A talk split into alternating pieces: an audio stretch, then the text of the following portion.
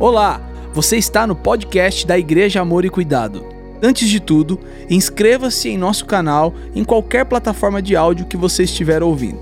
Abra seu coração e que esse episódio fale com você, abençoe a sua vida e a sua casa. Vamos à palavra de Deus, eu quero compartilhar contigo neste domingo tão especial. E normalmente, confesso a vocês que eu não sou um pastor muito clichê, né? Eu não sou daqueles pastores que todas as datas comemorativas, o sermão é referente à data, e, mas Natal é Natal, gente. Então hoje é uma mensagem clichê mensagem de Natal. Eu falei, Lucas, prepara, né, o pastor Lucas, prepare uma celebração. E, olha, eu me emocionei do começo ao fim, gente. Que é isso? Hã? Algumas canções das antigas aí, repaginadas. Hein, pastor Fabrício? Meu Deus. Fico imaginando o alto de Páscoa, que vai, o pessoal já está na pegada do alto de Páscoa, logo, logo vai estar, tá, enfim. Mas hoje a mensagem vai ser, obviamente, toda voltada, como sempre, para o aniversariante, mas de uma forma especial no que diz respeito ao fato do nosso Pai ter enviado o Filho para resgatar cada um de nós. Eu queria pedir a você que orasse comigo e pedir ao amado Espírito Santo que se revele de uma forma muito especial aos nossos corações. Você que está em casa também nos acompanhando, porque eu sei no meu espírito que já está acontecendo coisas extraordinárias aqui e também com quem nos assiste. Abaixe a sua cabeça, feche os seus olhos, ore comigo, por favor.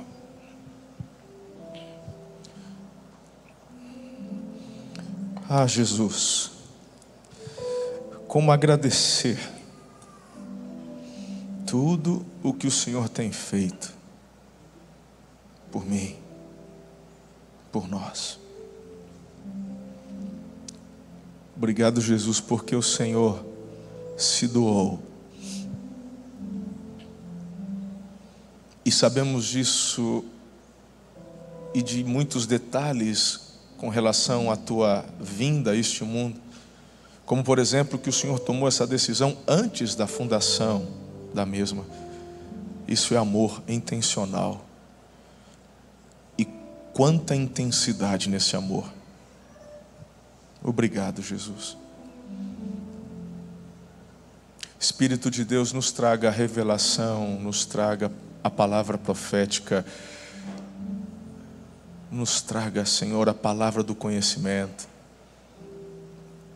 haja conversões, libertação, curas nesta manhã. É um dia tão especial. É a oração que eu faço com fé, em nome de Jesus. E a igreja diz: Amém. Glória a Deus.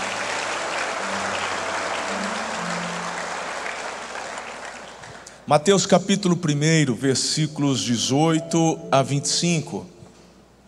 Foi assim o nascimento de Jesus Cristo. Maria, sua mãe, estava prometida em casamento a José, mas antes que se unissem, achou-se grávida pelo Espírito Santo. Por ser José, seu marido, um homem justo, e não querendo expô-la à desonra pública, pretendia anular o casamento secretamente. Mas, depois de ter pensado nisso, apareceu-lhe um anjo do Senhor em sonho e disse: José, filho de Davi, não tema receber Maria como sua esposa, pois o que nela foi gerado procede do Espírito Santo. Ela dará à luz um filho e você deverá dar-lhe o nome de Jesus, porque ele salvará o seu povo dos seus pecados. Tudo isso aconteceu para que se cumprisse o que o Senhor dissera pelo profeta: a virgem ficará grávida e dará à luz um filho e o chamarão Emanuel, que significa Deus conosco. Ao acordar, José fez o que o anjo do Senhor lhe tinha ordenado e recebeu Maria como sua esposa, mas não teve relações com ela enquanto ela não deu à luz um filho, e ele lhe pôs o nome de Jesus. De onde eu vim? Quem sou? Por que estou aqui? Para onde eu vou após a morte?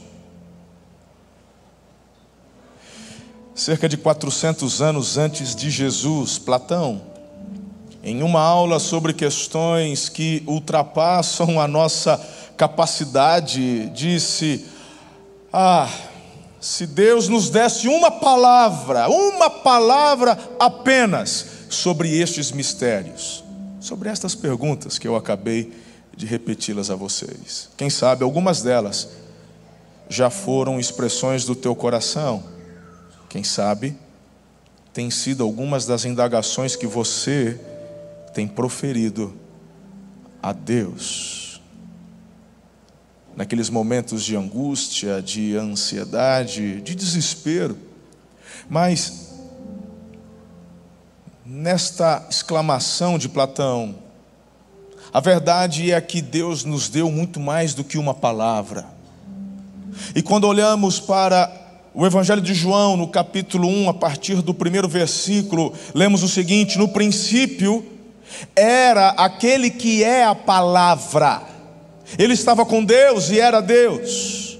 Ele estava com Deus no princípio, todas as coisas foram feitas por intermédio dele, sem ele, nada do que existe teria sido feito, nele estava a vida, e esta era a luz dos homens, a luz nas trevas, e as trevas não a derrotaram. E no mesmo capítulo, só que no verso 12 diz: Contudo, aos que o receberam, aos que creram em seu nome, deu-lhes o direito de se tornarem filhos de Deus. Deus deu uma resposta ao maior dos anseios da humanidade. Deus deu uma resposta para as perguntas: de onde eu vim, quem sou, por que, que eu estou aqui, para onde eu vou. Querido, Jesus ele interfere de uma forma única a história da humanidade. Ele divide a história em antes e depois. É interessante porque Sócrates ele lecionou por 40 anos, Platão por 50, Aristóteles por 40, Jesus lecionou três anos apenas. Três anos. E não foi em nenhuma universidade. Foi ao ar livre, muitas vezes, onde as pessoas se reuniam, a multidão ao seu redor. Mas mesmo assim, a influência de três anos de Jesus, do seu ministério, transcende de forma infinita, deixando de fato impacto para a humanidade. Alguns podem até citar os filósofos em questão, que eu acabei de falar o nome deles, mas o que fazer, mesmo que juntando todos os seus anos letivos, o que são 130 anos de ensino de Sócrates, Platão e Aristóteles, perto do impacto de Jesus durante seus três anos de ministério na terra? Não tem comparação. Jesus ele nunca pintou um quadro, mesmo assim, as melhores pinturas de Michelangelo, Leonardo da Vinci foram inspiradas no próprio Cristo. Jesus nunca escreveu uma poesia, mas Dante, Milton e outros grandes poetas se inspiravam nos ensinamentos de Jesus. É, ele também nunca compôs nenhuma música, nenhuma. Ao contrário de Davi, que tinha sua harpa e tecia canções e adorações. Não, Jesus não compôs nenhuma, mas foi ele quem deu inspiração através da sua vida e ensinamentos a Haydn, Handel, Beethoven, Bach e tantos outros que nos emocionam quando suas composições são executadas, suas sinfonias nos emocionam, mas todas elas, as mais tops, inspiradas em Jesus. Meu Deus, Sabe onde eu, onde eu chego diante de tudo isso? é que todas as esferas da grandeza humana têm sido enriquecidas pelo humilde carpinteiro de Nazaré. Mas a maior contribuição de Jesus à raça humana está longe de ser junto à cultura. Está longe de ser pelo simples fato de trazer algum tipo de resposta aos filósofos ou trazer inspiração aos artistas. A maior contribuição do Filho de Deus foi trazer salvação aos pecadores. Filosofia não consegue fazer isso, muito menos a arte. Você pode se emocionar, chorar, a literatura pode de alguma forma preencher um momento do teu dia, mas só Jesus consegue quebrar as cadeias que nos prendem. Só Jesus pode trazer libertação, salvação. Canções podem trazer nuances de alegria, de êxtase mas só Jesus nos dá a verdadeira alegria que nunca acaba, que permanece, que prevalece. Só Ele consegue dar de fato paz ao coração do ser humano. Só Jesus de fato fortalece o enfraquecido. Só Jesus gera vida àquele que está morto espiritualmente. O nascimento de Jesus foi um acontecimento real, marcou a história. Lucas 2, 1 e 2 nos diz: Naqueles dias César Augusto publicou um decreto ordenando o recenseamento de todo o Império Romano. Este foi o primeiro recenseamento feito quando Quirino era governador da Síria.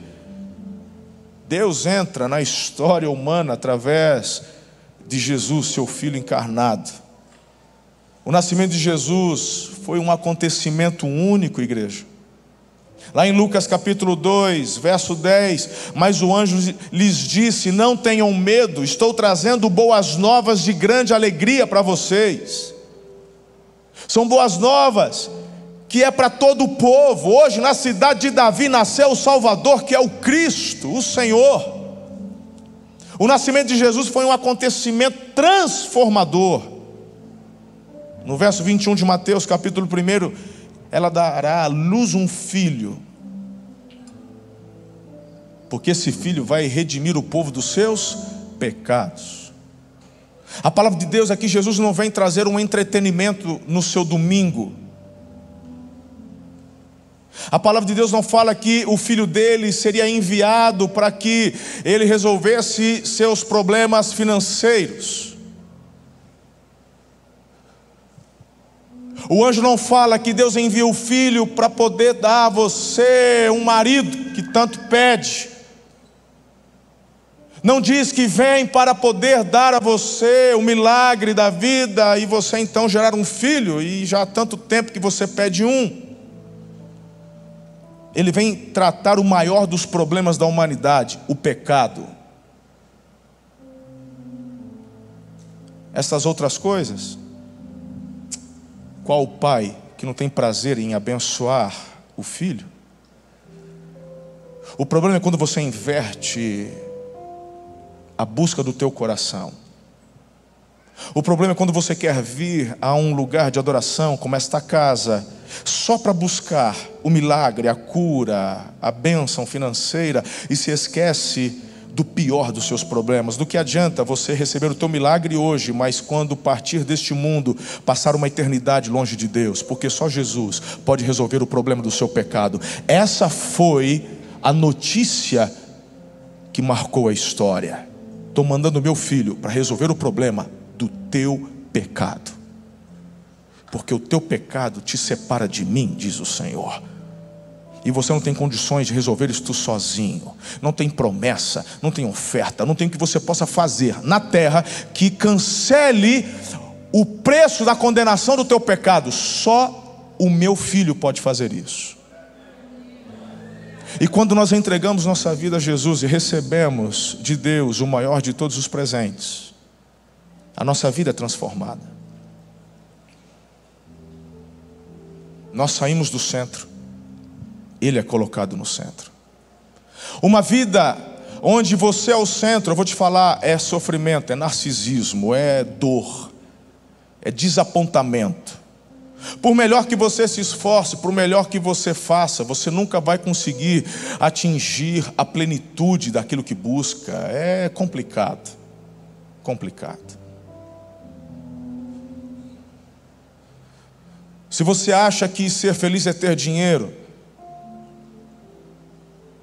manda um WhatsApp para o Neymar, faz uma pergunta para ele como é que ele está se sentindo agora, depois da Copa do Mundo. Neymar ele não consegue, mesmo se tentar, gastar todo o dinheiro que tem. Eu estou para te falar que nem os filhos dele conseguirão gastar tudo que ele já ajuntou até aqui. Não é prêmio de loteria.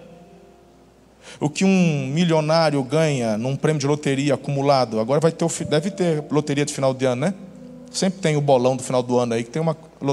Isso aí é troco perto do que o menino ganha só de publicidade. Aí você fala, é impossível um menino desse não ser feliz. Pois é, pergunta para ele se ele está feliz. Pergunta se ele trocaria metade do que tem para poder levantar a caneca daquela e colocar no currículo dele. Porque se ele der metade do que tem, não muda em nada no estilo de vida que ele já tem hoje. Quem está entendendo o que eu estou falando? Não é uma crítica ao Neymar, é uma constatação daquilo do ser humano, daquilo que o ser humano busca muitas vezes de forma equivocada. Não busca Jesus por aquilo que ele pode dar para você na terra, busca Jesus por aquilo que ele pode dar a você no que diz respeito à eternidade, que é a tua vida eterna. É sobre isso que diz esse dia. Enquanto muitos ficam aí se debatendo nas teologias, porque Jesus ah, não nasceu no dia 25, é óbvio que não nasceu no dia 25 de dezembro. Ah, porque uma festa pagã, ah, meu irmão, que festa pagã, estou adorando a Jesus. Ah, o fato é que ele nasceu, ele marcou a história. Ponto final nasceu, e é isso que nós estamos celebrando hoje. O Filho de Deus nasceu em carne de uma virgem, viveu, morreu e ressuscitou o terceiro dia, está ao lado do Pai.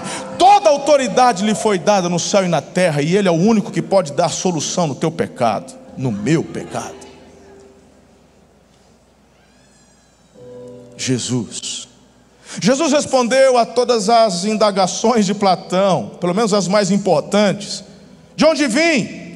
Bem, você tem origem no coração e na mente do Deus que fez o universo. Quem sou? Você é a imagem e semelhança do seu Criador. Infelizmente, deturpada e poluída pelo pecado e pela rebelião, mas a boa notícia é essa: ele veio dar solução justamente no problema em que nós causamos. Por que, que eu estou aqui? Que que eu, qual que é o meu propósito nessa, nessa vida, pastor? Você foi criado para viver em perfeita comunhão e amizade com Deus. Sua alma foi criada para este relacionamento. E a palavra que eu tenho nesta manhã para você é: enquanto isso não acontecer, você não vai ter paz nem sucesso verdadeiro. Então, em nome de Jesus, essa é a palavra mais importante que eu tenho para te dar hoje. Você já deve ter ouvido pelo menos uns dez Feliz Natal, entre ontem e hoje, e vai ouvir outros ainda. Mas a melhor de todas as notícias é essa. Jesus é o único que pode te dar aquela paz que excede todo entendimento. Isaías capítulo 9, versículo 6. Porque um menino nos nasceu. Isso é Velho Testamento, gente. Talvez alguns lendo o Evangelho de Mateus, junto comigo, diga: é, mas a igreja primitiva viveu esse contexto, os apóstolos, está tudo dentro. Tá, mas o que, que eu faço com Isaías?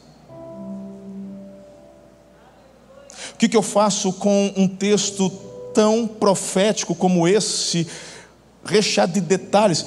um menino nos nasceu, um filho nos foi dado, e o governo está sobre os seus ombros, ele será chamado Maravilhoso Conselheiro, Deus Poderoso, Pai Eterno, Príncipe da Paz.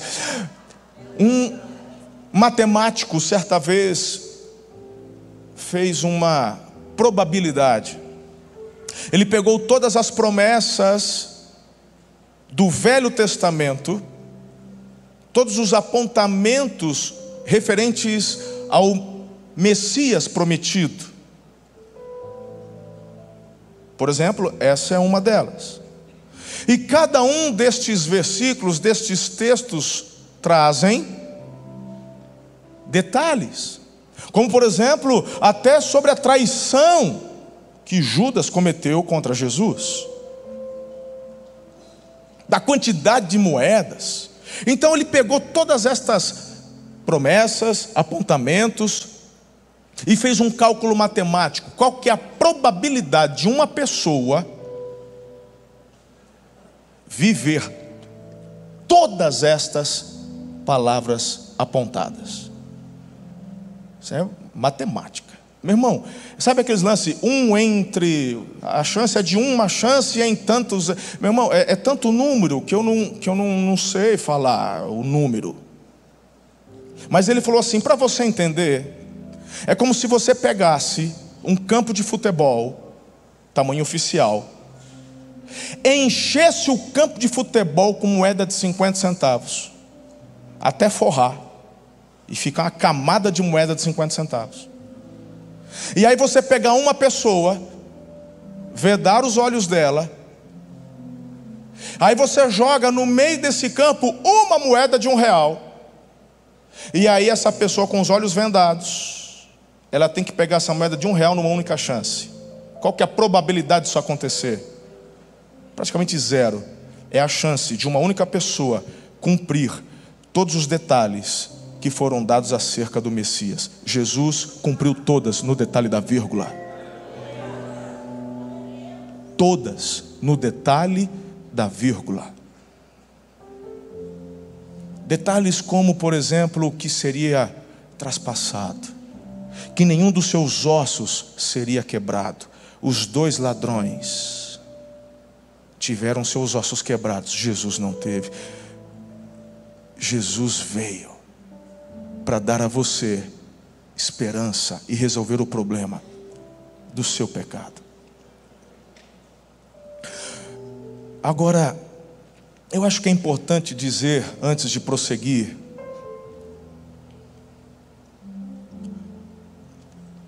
há uma forte tendência filosófica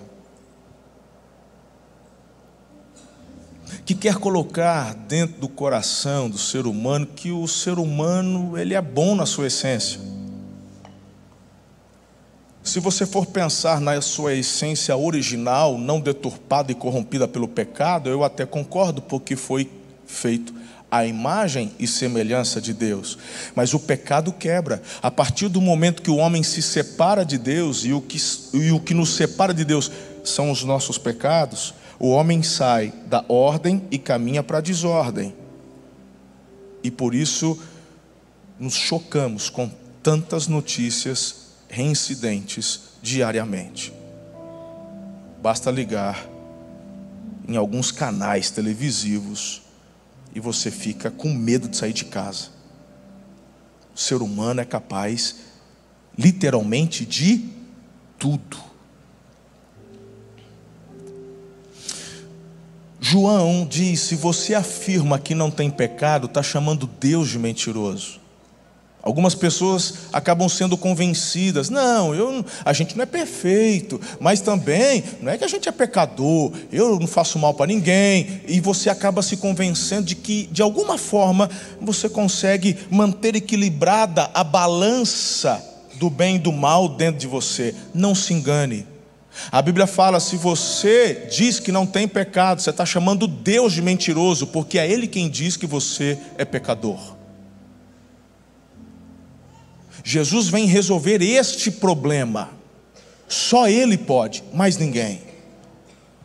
Eu acredito que pessoas que me ouvem pela internet, talvez alguns amados, queridos, que carinhosamente aceitaram o convite para celebrarem o Natal conosco hoje, que ainda não tomaram essa decisão ao lado de Jesus, são simpatizantes, afinal de contas, estão aqui, estão numa igreja, você não está num teatro, ótimo, mas nunca tomaram essa decisão, porque acham que não é importante, porque ainda acabam sendo convencidas de que, como eu disse, não sou tão mal, mas eu quero afirmar que você não sai daqui hoje sem tomar essa decisão de entregar tua vida a Jesus.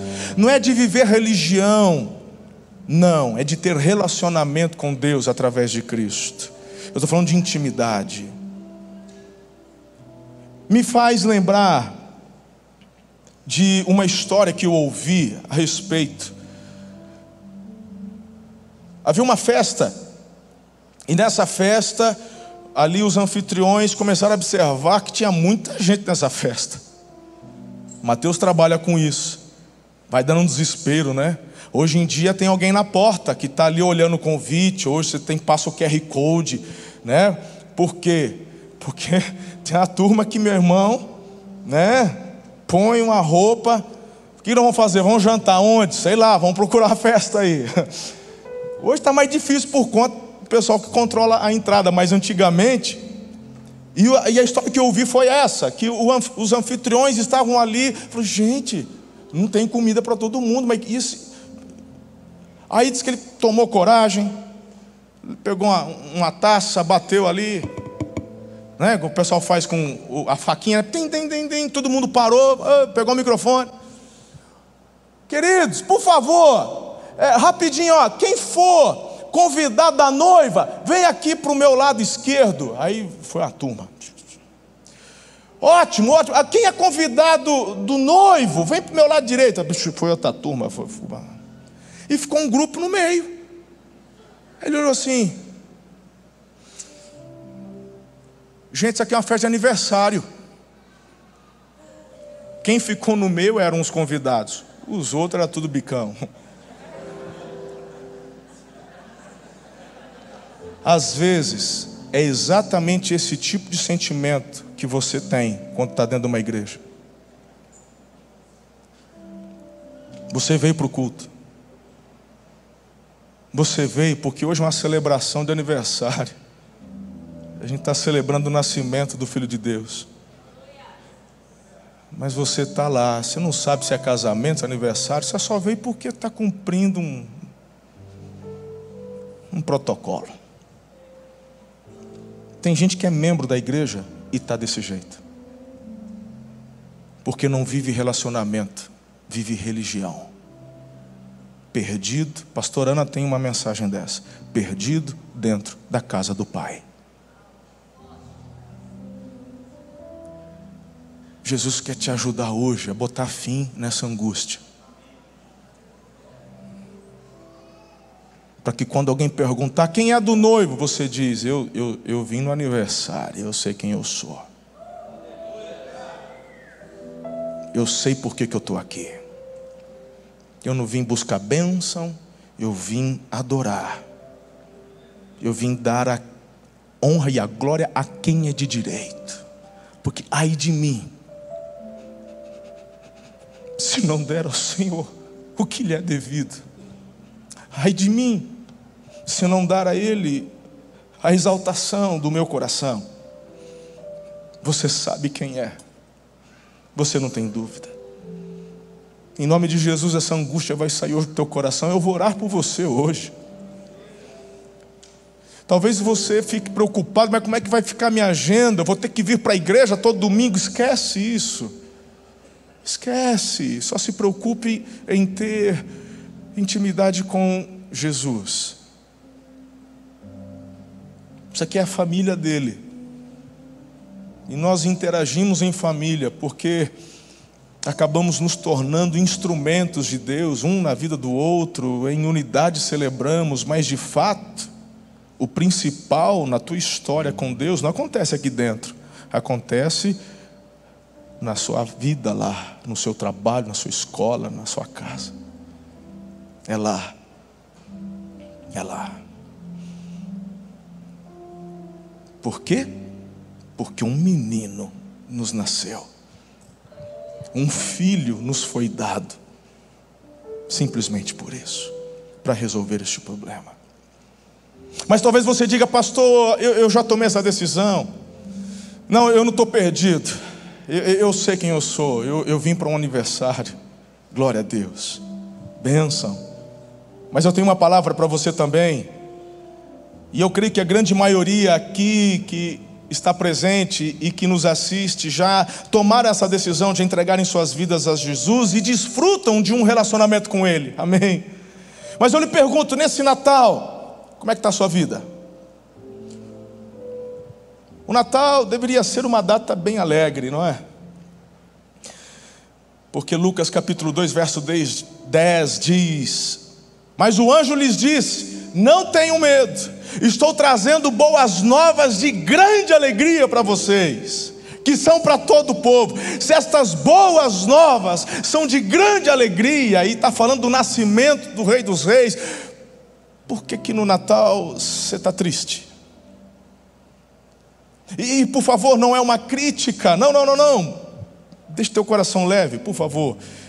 Eu sei que faz parte da vida humana, muitas vezes, os ataques da tristeza. Eu não estou aqui trazendo esta pontuação para te acusar, mas para te dar o alívio. Você só não pode sair daqui triste se assim chegou. Você já conhece a Jesus, você é filho do Pai eterno. Você só vai continuar assim, triste, se você quiser, mas não é a vontade dele. Não é. É por causa do Natal de Jesus que você e eu deveríamos ser pessoas alegres. Afinal de contas, conhecemos a Ele. Louvado seja o nome do Senhor por aqueles que são alegres. Eu não estou dizendo daqueles que muitas vezes de manhã demoram até engrenar. Hoje mesmo, quando acordei, de repente você também foi dormir um pouco mais tarde, teve a ceia, né? Estômago meio pesado, né, filho? Não dormiu legal, né? Você acordou meio com o fígado zangado, muita gordura, né? De ontem, se acorda meio com a boca amarga. Você não acorda igual a pastora Ana, dando bom dia pro cachorrinho. Oi, Cacau. A gente levanta, Cacau vem toda se balançando. Ela vem no meu pé. E eu não consigo falar nada, eu só faço assim. A pastora, a cachorra nem vai no pé dela, ela, já, ela vai até a cachorra, cacauzinha, cãozinho, bom dia. Aí daqui a pouco chega a gata, miando. Você veio, Rebeca? Bom dia, eu já ia atrás de você para dar bom dia para a gata. Talvez você não seja assim. Talvez seja como eu, que demora até engrenar. Não é dessa, desse tipo de tristeza, não. Que no meio do dia, né, a hora que pega embalo, você vai que vai. Eu estou falando daquilo que está te consumindo. Que não tem a ver só com o Natal, mas tem a ver com o acumulado do ano. Eu estou falando com você, adolescente, jovem, enfrentando os desafios do mundo dos adultos, onde você não consegue compreender as coisas que lhe são impostas, tão pouco coisas que fazem sentido para você. Você ouve do pai, você ouve do patrão, mas não entra. Isso lhe gera uma angústia. É você, jovem adolescente, que sofre com a pressão social dos amigos, a incompreensão ou a ausência dos seus pais.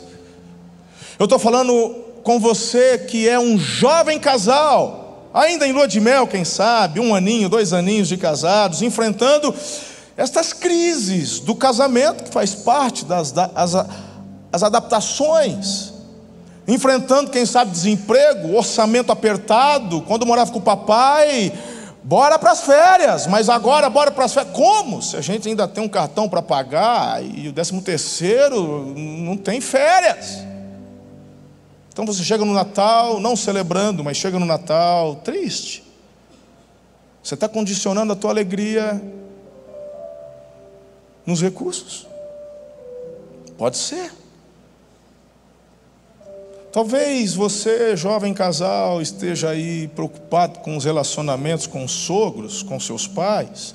Eu estou falando com você, mãe solteira, sobrecarregada pela solidão e o desafio de criar filhos sem a presença de um marido, de um pai. É você, pai, enfrentando no seu emprego perseguição, concorrência desleal, traição, sobrecarga de responsabilidades, ameaça de desemprego. É você, mãe, preocupada com a saúde física e espiritual dos seus filhos, frustrada de não poder, muitas vezes, dar-lhes o melhor, frustrada por ver uma indiferença do marido que está presente, mas ao mesmo tempo ausente. É você que está aqui hoje enfrentando uma decisão muito difícil, uma perda muito grande ou uma mudança muito drástica. Quem sabe é você que chegou de outra cidade para Araçatuba recentemente. Não tenho a certeza, mas é como se fosse um apontamento profético agora, porque me veio o número três, três meses. Eu ainda fiquei assim quatro ou três meses. Entre quatro ou três meses você se mudou para Araçatuba. E você ainda não conseguiu se adaptar. Eu acho que é para alguém ou que está aqui, ou que está me assistindo.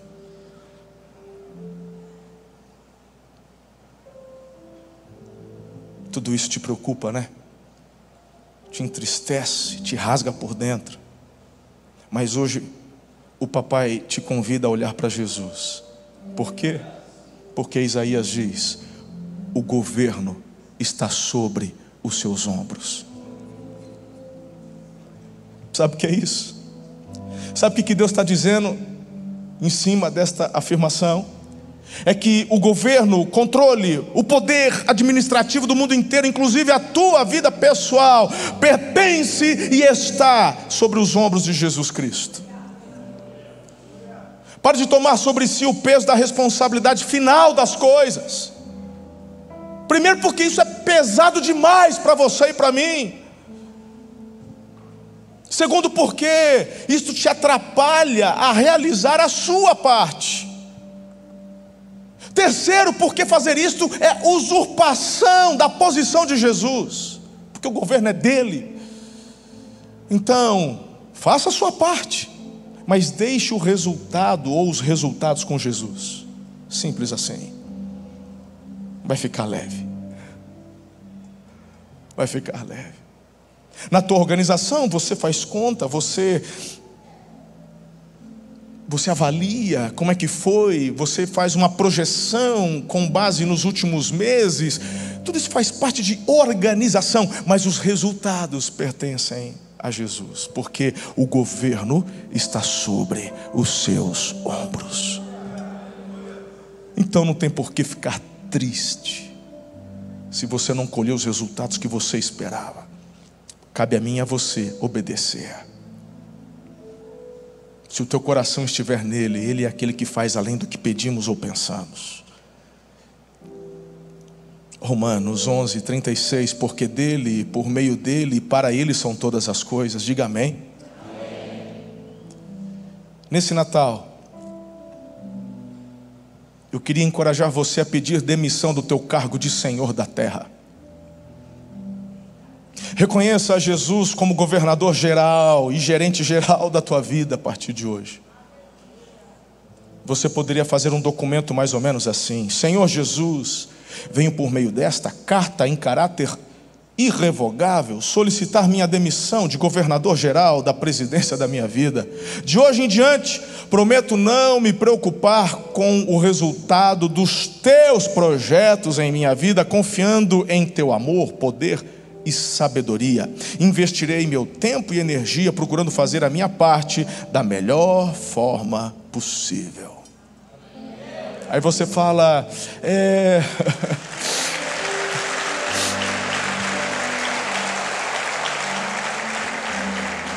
Aí você diz assim: ah, pastor, coisa de menino.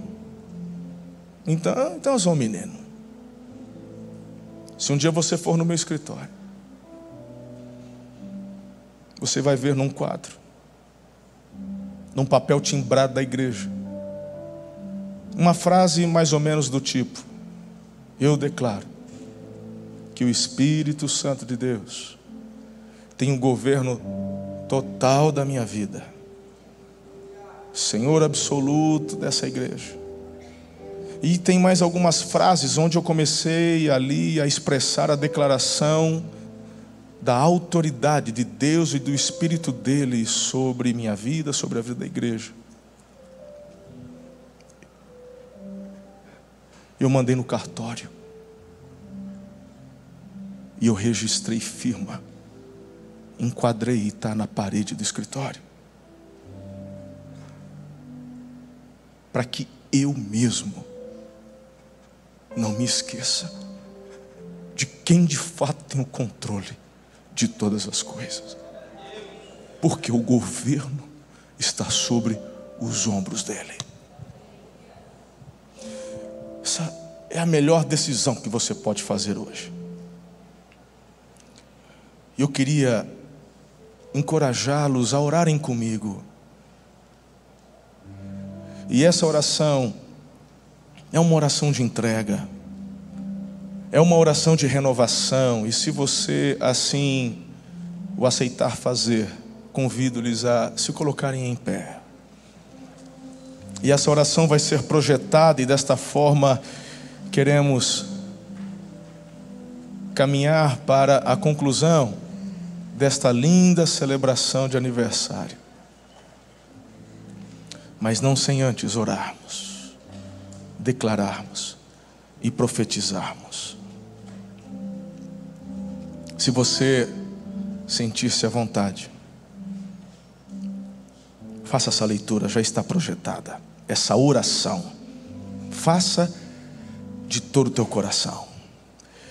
Querido Deus, neste Natal, ajuda-me a enxergar Cristo Jesus como Ele de fato é não um simples bebezinho na manjedoura, mas o maravilhoso conselheiro, Deus forte, Pai da eternidade e príncipe da paz, o Senhor dos senhores, o Rei dos reis, o governador geral do universo, o Criador, mantenedor, e administrador de todas as coisas, inclusive da minha própria vida, em nome de Jesus. Amém. Ligado na terra, ligado no céu, em nome de Jesus.